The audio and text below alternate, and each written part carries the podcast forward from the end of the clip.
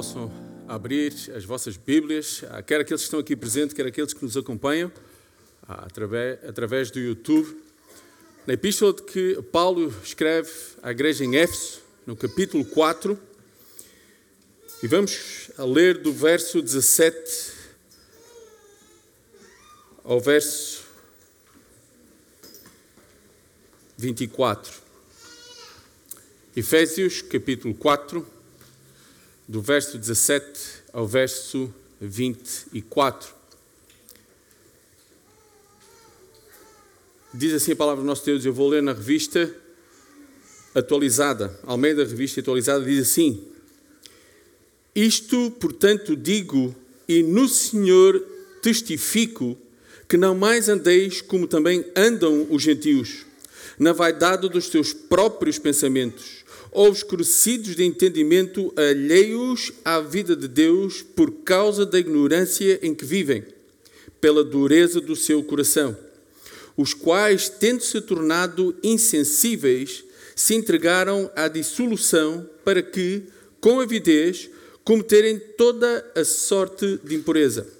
Mas não foi assim que aprendeste a Cristo se é que de facto o tendes ouvido e nele foste instruído, segundo é a verdade em Jesus.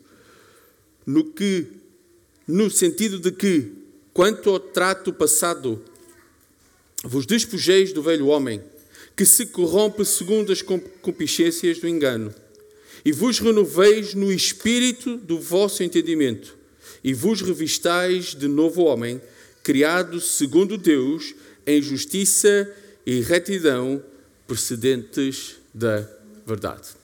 Curvemos as nossas cabeças. E mais uma vez, ó oh Pai, na tua presença, estamos gratos, Senhor, porque apesar de todas estas circunstâncias que vivemos, Senhor, nos dás o privilégio de, no teu dia, Senhor, podermos estar em comunhão uns com os outros, podermos estar na unidade deste corpo e podermos, acima de tudo, ó oh Pai, ter a tua palavra nas nossas mãos. E em, em, em primeiro lugar, Senhor, honestamente, peço, Senhor, que, que possas usar a cada um de nós para ouvir a tua voz. Senhor, que tu possas pôr na minha boca exatamente aquilo que tu queres transmitir a mim e a cada um de nós nesta manhã. Porque acima de tudo o teu nome precisa ser honrado e glorificado em teu nome. Amém, Senhor.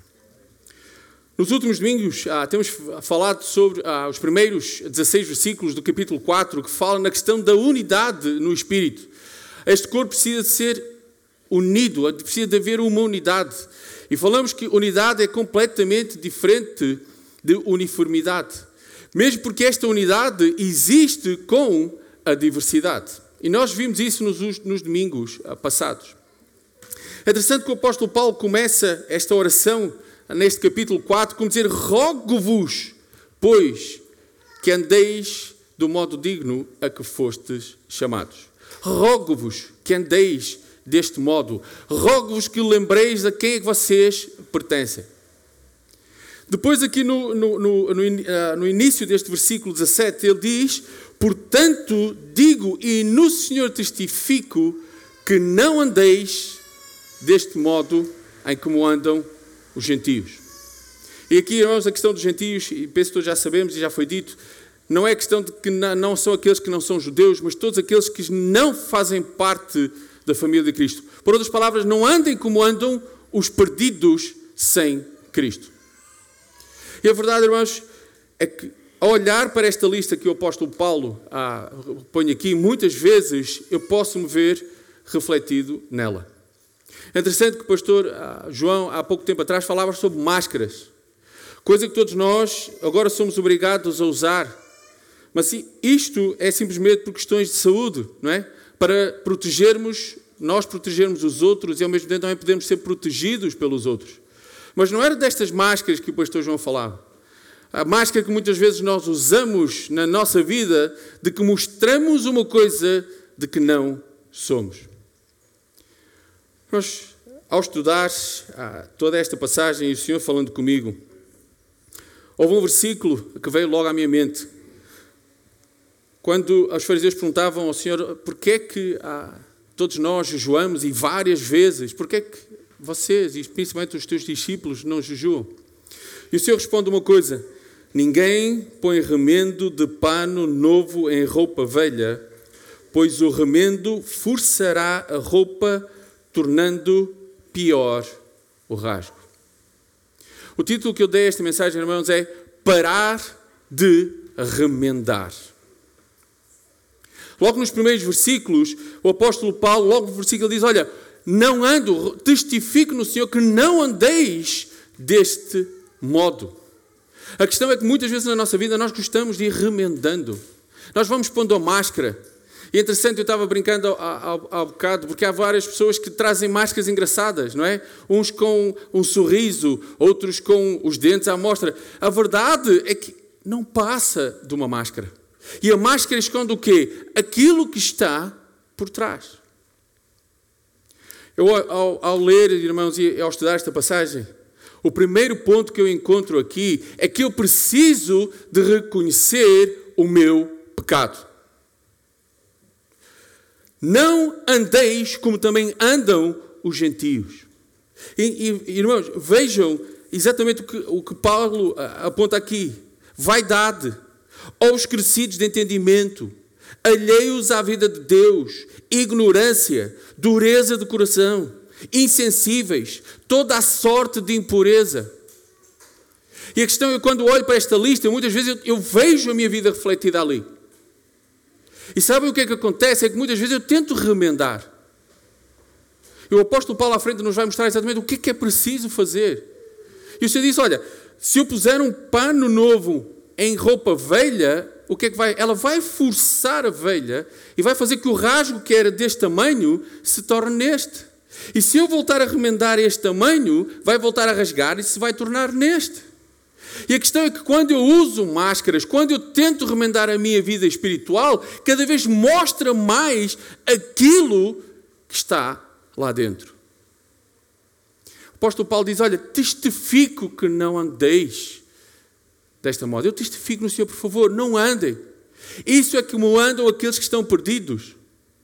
Mas a pergunta é: quantas vezes a minha vida está relatada nestes itens? No capítulo 15 de Lucas, eu penso que todos nós conhecemos, está lá relatada a história do filho, a parábola do filho pródigo. E, e, para aqueles que não conhecem rapidamente, sabemos que era alguém que estava bem na casa do seu pai, tinha tudo o que precisava, mas de repente chega perto do seu pai e diz: Olha, pai, dá-me a parte da minha herança, tudo o que é meu, aquilo que me pertence, dá-me, eu quero fazer a minha vida. E o seu pai dá. E o que aquele jovem pega, pega naquilo e vai, esbanja na vaidade, na, na ignorância, na dureza, até que chega ao ponto que aquilo que ele tinha desaparece. Até que chega ao ponto que ele está no meio dos porcos e queria comer pelo menos o que os porcos comiam. Santo Irmãos, capítulo 15, versículo 17, diz o seguinte: Então caindo em si, disse. Então, caindo em si, então, quando se apercebe na situação que está, quando se apercebe na ruptura que está, quando se apercebe que todos aqueles remendos que ele pôs na sua vida mostraram tudo, ele cai em si e diz o seguinte: Quantos trabalhadores do meu pai têm pão com fartura, eu aqui morro de fome. Ele tinha tempo de cair em si muito antes disto? Tinha. Ele até antes de sair de casa, ele podia ter visto: olha, espera aí, eu não preciso de ir lá para fora. Eu não preciso de viver o que o mundo vive. Mas só depois de todas estas circunstâncias, ele precisou de cair em si para ver a situação da sua vida. Da mesma maneira que este, que este jovem precisou de cair em si, eu preciso diariamente cair em mim e ver o que é que está de errado, qual é o meu pecado que eu tento remendar vez após vez e que cada vez faz com que a minha vida espiritual, o buraco, seja ainda maior. Em 2 Coríntios, capítulo 13, o apóstolo Paulo diz o seguinte: Examinai-vos a vós mesmos se realmente estáis na fé. Provai-vos a vós mesmos. Ou não reconheceis que Jesus Cristo está em vós? Examinai-vos. Por outras palavras, caiam em si para Analisa o que está de errado. Qual é o pecado que está na tua vida, que tu tentas remendar vez após vez? Precisamos de parar de remendar. Eu preciso de parar de remendar o meu pecado. Porque muitas vezes olhamos e assim, é só um buraquinho. É só um bocadinho. Eu tenho que confessar que a pior coisa que podia acontecer quando eu era criança era eu ir com aquelas joelheiras, aqueles remendos das joelheiras para a escola. Eu detestava aquilo. Horrível. Para mim, mas sabe uma coisa? Era a melhor maneira de minha mãe me fazer lembrar que as calças não eram para eu andar a jogar futebol e andar a, a ser guarda-redes e por aí fora. Mas remendava. A verdade é que às vezes aquele remendo não durava muito tempo, mas estava, eu não, não gostava de olhar para aquilo. Não gosto. Sabe uma coisa? Eu devia ter o mesmo sentimento na minha vida espiritual quando eu ponho remendo após remendo, remendo após remendo. Eu devia olhar e devia detestar aquilo que está a acontecer. Hoje em dia, olhando para a moda, agora nem é preciso pôr remendos, agora já vem rasgado, não é? Eu costumo brincar, agora já sai mais barato que já traz menos tecido. Mas a verdade é que isso devia nos dar arrepios quando eu olho para um remendo. Examinai-vos a, a, vós mesmos, provai-vos a vós, ou não reconheceis que Cristo, que Jesus Cristo está em vós. Novamente, não é o meu nome que está em causa, é o nome de Cristo. Eu preciso de andar do modo digno da vocação que eu fui chamado, mas muitas vezes eu ando do mesmo modo que andam os outros. A pior coisa que qualquer um de nós, irmãos, pode ouvir um dia é: a tua vida em nada é diferente dos perdidos. E é exatamente isso que o apóstolo Paulo nos está a chamar a atenção. Olha, cuidado. A verdade é que vaidade, obscuecidos de entendimento, alheios à vida de Deus, ignorância, dureza de coração, insensíveis, toda a sorte de impureza. Infelizmente, muitas vezes, isto ainda permanece na minha vida. Isto devia já ter sido despojado, como vemos mais à frente no versículo. Devia estar deitado fora, mas ainda continua lá. E eu continuo, vez após vez, a remendar. Vez após vez, eu tento tapar o meu pecado. Porque afinal não é assim tão mal. Ainda esta manhã na escola bíblica perguntamos porque é que muitas vezes é difícil nós mudarmos. Irmãos, aquilo que eu tenho afirmado, e para mim mesmo eu digo, é porque muitas vezes nós gostamos do modo de vida que temos. Sabemos que está errado, mas continuamos a gostar do mesmo modo de vida que temos vivido até agora. A pergunta, irmãos, é porque, qual é a maior dificuldade que temos em reconhecer o nosso pecado? Em reconhecer que estamos errados. Em reconhecer que eu preciso de deitar fora esta veste que está velha, que está rasgada, que já está cheia de remendos. Eu preciso olhar para mim e perceber que está mal. Deixa eu fazer uma pergunta. Quantos de vocês sairiam com um casaco ou com uma calça completamente rasgada? Rasgada, entendam também, eu disse há pouco, não é aqueles rasgozinhos mas se vê-se mesmo que até se fizermos um pequeno gesto, rasgaríamos. Quantos de nós sairíamos com isso à rua? Talvez alguém ainda seja capaz de arriscar, mas eu penso que não. Porquê é que nós fazemos isso com a nossa vida espiritual? Muitas vezes está rasgado, olhamos, não, é só um, é só é um fiozinho. Quando remendamos vez após vez, após vez, após vez. Sabe uma coisa? Vai chegar uma altura que já não há tecido para remendar. Porquê? Porque já está tudo rasgado. A segunda coisa, irmãos, que eu vejo aqui nesta, nesta passagem é que eu preciso de reconhecer a minha dependência de Deus. Versículo 20, Paulo diz o seguinte: Mas não foi assim que aprendeste a Cristo.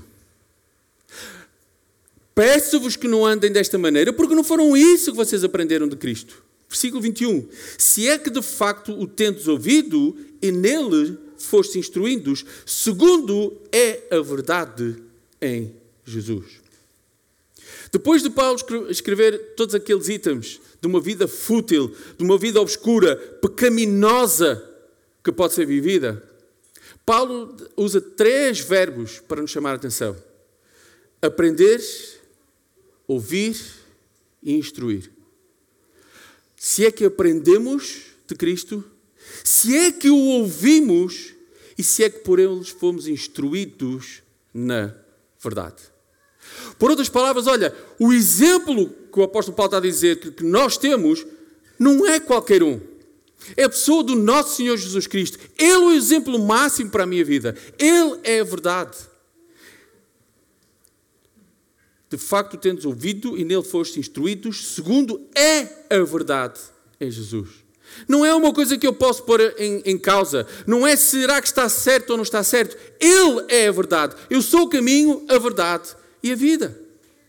Eu preciso de compreender a minha dependência de Deus. Que eu, eu não sou nada. O ensino que o, Paulo, o apóstolo Paulo está a dizer aqui, olha, eu estou a transmitir, mas é através de Cristo, é a sua vida. Aqueles que já aceitaram o sacrifício de Cristo podem ver tudo isto que eu estou a dizer aqui. Mas eu preciso de depender dele. João capítulo 15, verso 5, das passagens conhecidas, que o Senhor fala sobre a videira, ele diz o seguinte: Eu sou a videira, vós os ramos. Quem permanece em mim e eu nele, esse dá muito fruto porque sem mim nada podeis fazer. Eu vou repetir esta última parte. Porque sem mim nada podeis fazer. Irmãos, a coisa que Deus mais tem de trabalhar na minha vida e aquilo que eu mais tenho aprendido é que eu não sou rigorosamente nada. E muitas vezes na nossa vida nós olhamos para aquilo que somos, para aquilo que temos, para aquilo que achamos ser e somos vaidosos. Gostamos de. Mas a verdade é que o Senhor diz: Olha, sem mim nada podeis fazer. Não depende das minhas capacidades. Depende da minha dependência de Deus.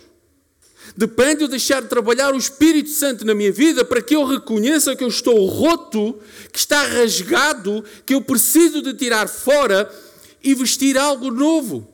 Eu preciso de mudar, eu preciso de trocar, não de remendar.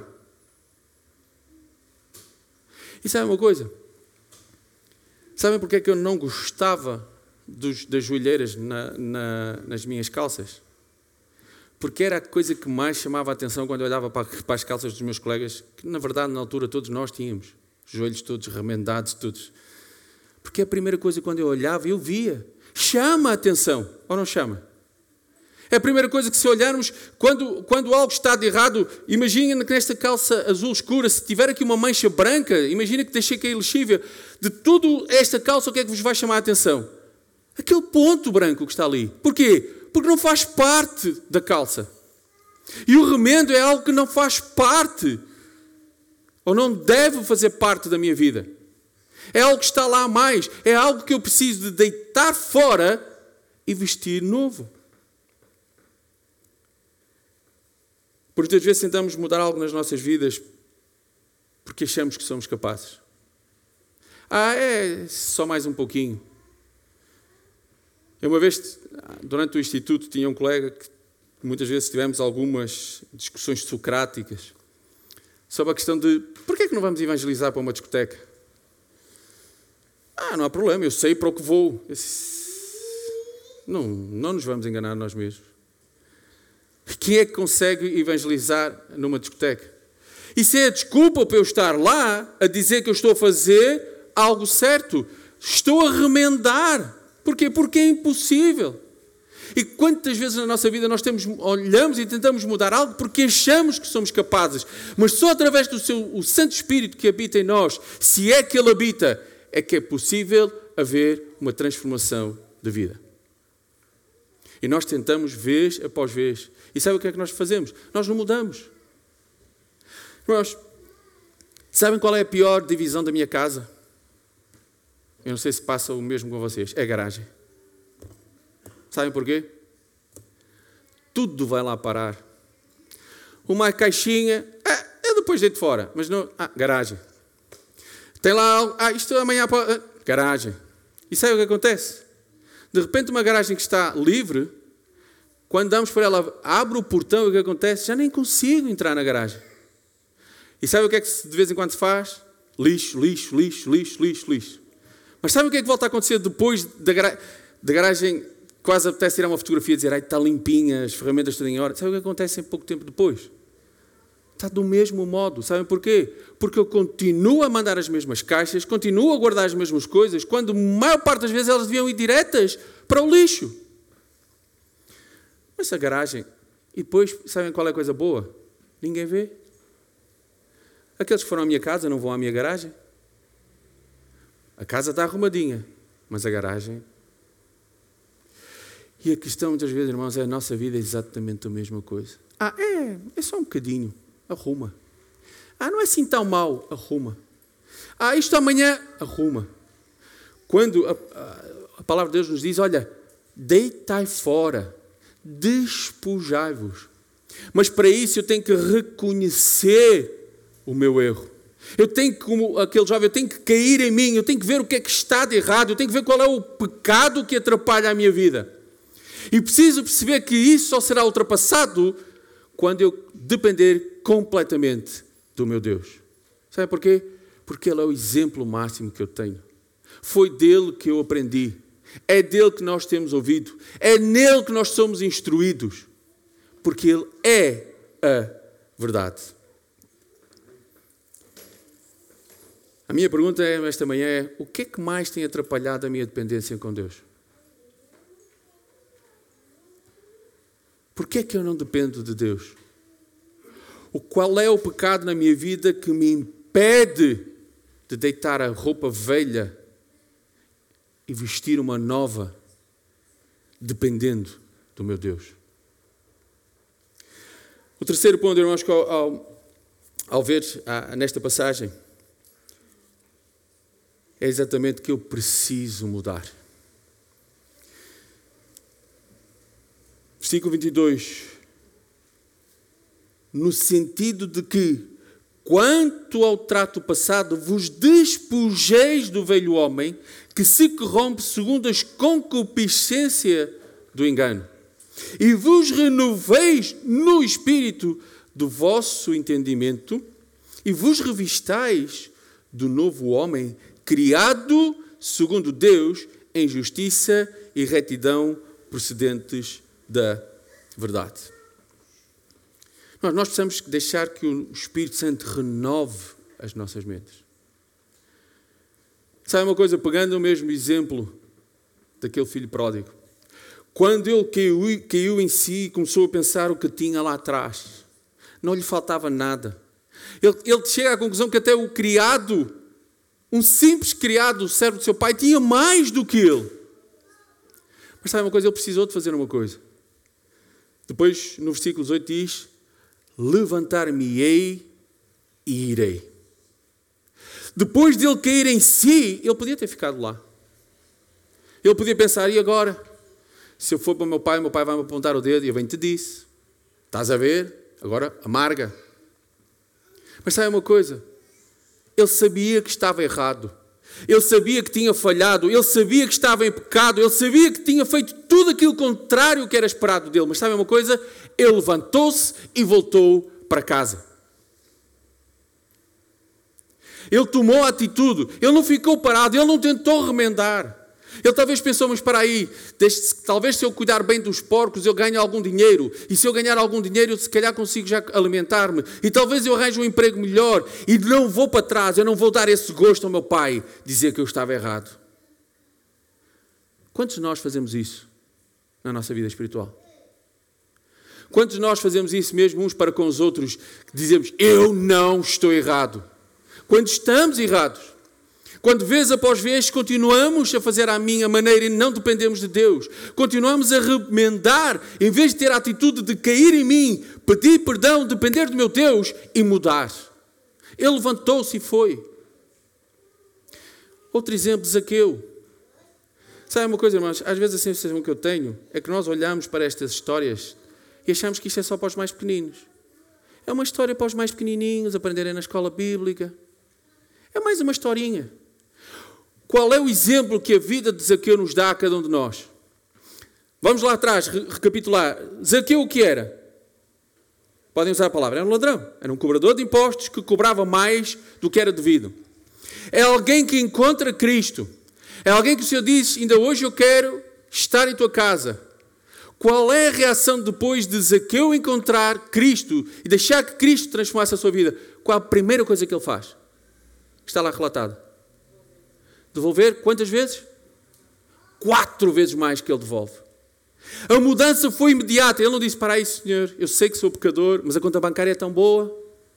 E, não, e, e a verdade é uma: eu agora só vou cobrar o que é que é esperado. Como é que eu vou ter sobreviver?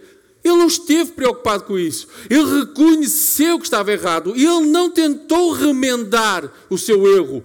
Ele deitou fora o, o que estava errado e mudou. Agora imagine as pessoas que, que, que, a quem Zaqueu roubou, quando ele vai ter com elas, qual é o espera aí? Mas porquê é que estás a fazer isto? Tu roubaste-me 10 e agora estás a dar 40, o que é que foi? Bateste com a cabeça em algum lado? Aconteceu alguma coisa estranha? Estás para morrer e agora queres. A verdade é que a mudança não se devia a circunstâncias, mas a mudança se devia na vida de Zaqueu, porque Cristo fazia parte da sua vida a partir daquele momento. E muitas vezes eu olho para estas historinhas exatamente como meras histórias. Romanos capítulo 12, versículo 1 diz: Rogo-vos, pois, irmãos, pelas misericórdias de Deus, que apresenteis o vosso corpo o sacrifício vivo, santo e agradável a Deus, que é o vosso culto racional. E não vos conformeis com este século, mas transformai-vos, despojai-vos pela renovação da vossa mente, para que experimenteis qual seja a boa, agradável e perfeita vontade de Deus. Quantos de nós não sabíamos estes versículos? Todos sabemos estes versículos. Eu sei destes versículos há muitos anos, mas muitas vezes eu não vivo estes versículos. Porque eu não estou disposto a renovar a minha mente. Eu não estou disposto a que o Espírito Santo trabalhe na minha vida. O que eu prefiro é continuar a remendar, porque é só um pouquinho. Eu olho para a vida de Zaqueu e vejo lá um exemplo, porque é que eu não faço o mesmo? É mais uma historinha para eu contar às minhas filhas? É mais uma historinha que é muito bonita, daquele pequenininho que subiu uma árvore, viu Jesus e tal. Há músicas, não é? Há, fazemos os gestos, mas a verdade é que aquilo é mais do que uma história.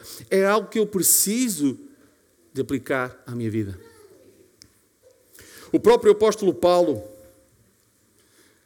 ele quando escreve a, a carta a Filipenses diz o seguinte: Mas o que para mim era lucro, isso considerei perda por causa de Cristo. O que para mim era lucro. Aquilo que eu achava que estava correto, o meu modo de vida, como eu, como eu comandava a minha vida, eu achava que isso era bom. Até o momento que eu achei que isso era perda e considerei perda por causa de Cristo. Irmãos, novamente, ainda há, há pouco tempo atrás, o pastor João estava a falar na questão da vida de Jacó. Lembra-se o que Jacó queria dizer? Não é? Traidor, foi fora. Mas depois o seu nome é mudado para Israel. O próprio nome de, de Abrão é mudado para Abraão. Porquê? Porque ele tinha um significado até certa altura, mas quando Deus tinha algo para a vida daqueles homens, a coisa mudava. Simão, que quer dizer ouvinte, Deus mudou para Pedro, que quer dizer pedra. A verdade é uma, nosso Deus não muda os nossos nomes hoje, mas Ele quer mudar a minha vida hoje. Eu não preciso mudar de nome, eu preciso mudar de vida. Eu preciso parar de remendar, eu preciso deitar fora o velho homem, eu preciso de despir, despojar e deitar realmente fora. Não é tirar para a garagem. Sabem qual é a vantagem de tirar para a garagem? É que a qualquer altura eu posso ir lá buscar outra vez, ou não? Posso. Então está lá. Ninguém vê, é um anexo, é um armazém. Mas a palavra despojar é despir, deitar fora, deixar para trás. Não adianta só nós reconhecermos que precisamos mudar. Não adianta nós eh, dizermos assim, se calhar até estou errado, se calhar há pecado há, por resolver na minha vida. Mas o Senhor sabe. É a minha forma, é o meu caráter. Eu sou assim, não há mais nada para fazer. Romanos capítulo 6, versículo 4. Fomos, pois, sepultados com ele na morte pelo batismo, para como Cristo foi ressuscitado dentre os mortos pela glória do Pai, assim também andemos nós em novidade de vida. Se eu fui sepultado por Cristo, e sabemos que é aquilo exatamente simboliza o batismo, quando nós mergulhamos, é o velho homem que deve morrer. E ressuscitamos com Cristo em novidade de vida. Mas muitas vezes o que acontece é que o velho homem volta outra vez. E voltamos a viver do mesmo modo. Por isso é que o apóstolo Paulo ora novamente diz: Portanto, digo e no Senhor testifico, não andeis, não mais andeis como também andam os gentios. Não é isso que é esperado de ti. Não é isso que é esperado daqueles que afirmam estar em Cristo. E porquê? Porque quando olhamos para Cristo, quando aprendemos, quando ouvimos, quando somos instruídos, não é isso que nos é transmitido. Santo Isaías, quando falava ao povo, dizia o seguinte: Isaías 55, capítulo, eh, capítulo 55, versos 6 e 7. Buscai o Senhor enquanto se pode achar, invocai-o enquanto está perto. Deixe o perverso o seu caminho, o inuco os seus pensamentos. Converta-se ao Senhor, que se compadecerá dele, e volte-se para o nosso Deus, porque é rico em perdoar. Irmãos, a maior certeza que eu tenho é que a graça do meu Deus, o seu amor, é infindável. Eu, neste momento, qualquer um de nós, aqueles que estamos em Cristo, se reconhecermos o nosso pecado, se dobrarmos o nosso joelho, se nós realmente nos arrependermos perante o nosso Deus, nós estamos perdoados. Mas é preciso eu querer, é preciso eu reconhecer, é preciso eu depender de Deus, não é de mim. Eu não tenho capacidade, eu não sou nada, eu não, por mim eu não consigo absolutamente nada. Eu não consigo mudar nada na minha vida. Sabe porquê? Porque a minha natureza é exatamente aquilo que está descrito nos primeiros três versículos que lemos. É vaidade. É coração endurecido. É mente obscurecida, entendimento obscurecido. Seja o que for, e a lista não termina ali. Em Romanos, o apóstolo Paulo dá outra lista por lá fora. Mais à frente, o apóstolo Paulo nos vai falar, e a semana, para a próxima semana, se Deus permitir, vamos ver exatamente o que é que é preciso mudar eu preciso parar de remendar. Irmãos, e por último, o versículo que, que o Senhor deixou esta semana comigo, exatamente de Mateus capítulo 9, versículo 16 e 17, diz: Ninguém põe remendo de pano novo em veste velha, porque o remendo tira parte da veste e fica maior a ruptura. Mas o versículo 17 vem assim também diz: Ninguém põe, nem se põe vinho novo em odres velho. Do contrário, rompem-se os odres, derrama-se o vinho e os odres se perdem. Mas põe-se vinho novo em odres novos e ambos se conservam. O que é que tu tens feito na tua vida? Tens posto remendo após remendo? O que é que, pegando neste exemplo do odre, onde o vinho era guardado, o que, está, o que o Senhor Jesus está a dizer, olha, aquilo que vocês fazem não vale rigorosamente nada, sabe porquê? Porque vocês estão a tentar mostrar aquilo que não são. Não é por os jejuns que vocês fazem que, que mostra aquilo que vocês são. Sabe porquê? É a mesma coisa, olha, vocês continuam a pôr remendos novos em pano velho. E pior ainda, vocês põem vinho novo em odres velhos. Sabe o que é que se perde? Perde-se o odre e perde-se o vinho. Perde-se as duas coisas. Mas quando nós pomos o vinho novo em odres novos, os dois se conservam. Quando nós deixamos para trás a nossa natureza, quando nós nos despojamos do velho homem e deixamos que Deus, através do seu Santo Espírito, comanda a nossa vida, nós dependemos dele, estamos dispostos a ser mudados. O que é que a palavra de Deus diz? Os dois se conservam. Ainda há pouco estávamos a falar.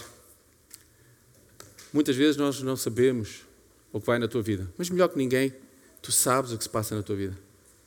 Melhor, melhor ninguém sabes qual é o pecado que te está a impedir de ser dependente diariamente de Deus. Melhor ninguém tu sabes aquilo que é preciso mudar. Mas a pergunta esta manhã é: queres continuar a remendar? Queres continuar a usar o vinho novo no odre velho, no homem velho? Ou estás disposto àquilo que Paulo pede de despojar-te, despir, deitar fora o velho homem e renovar o entendimento no espírito e revestirmos do novo homem criado por Deus? Estás disposto a isso? Ou será que é mais prático novamente continuar a remendar a nossa vida? Ainda há pouco falamos, a minha vida pertence ao Senhor, que eu estou disposto a mudar. Será que isso é verdade?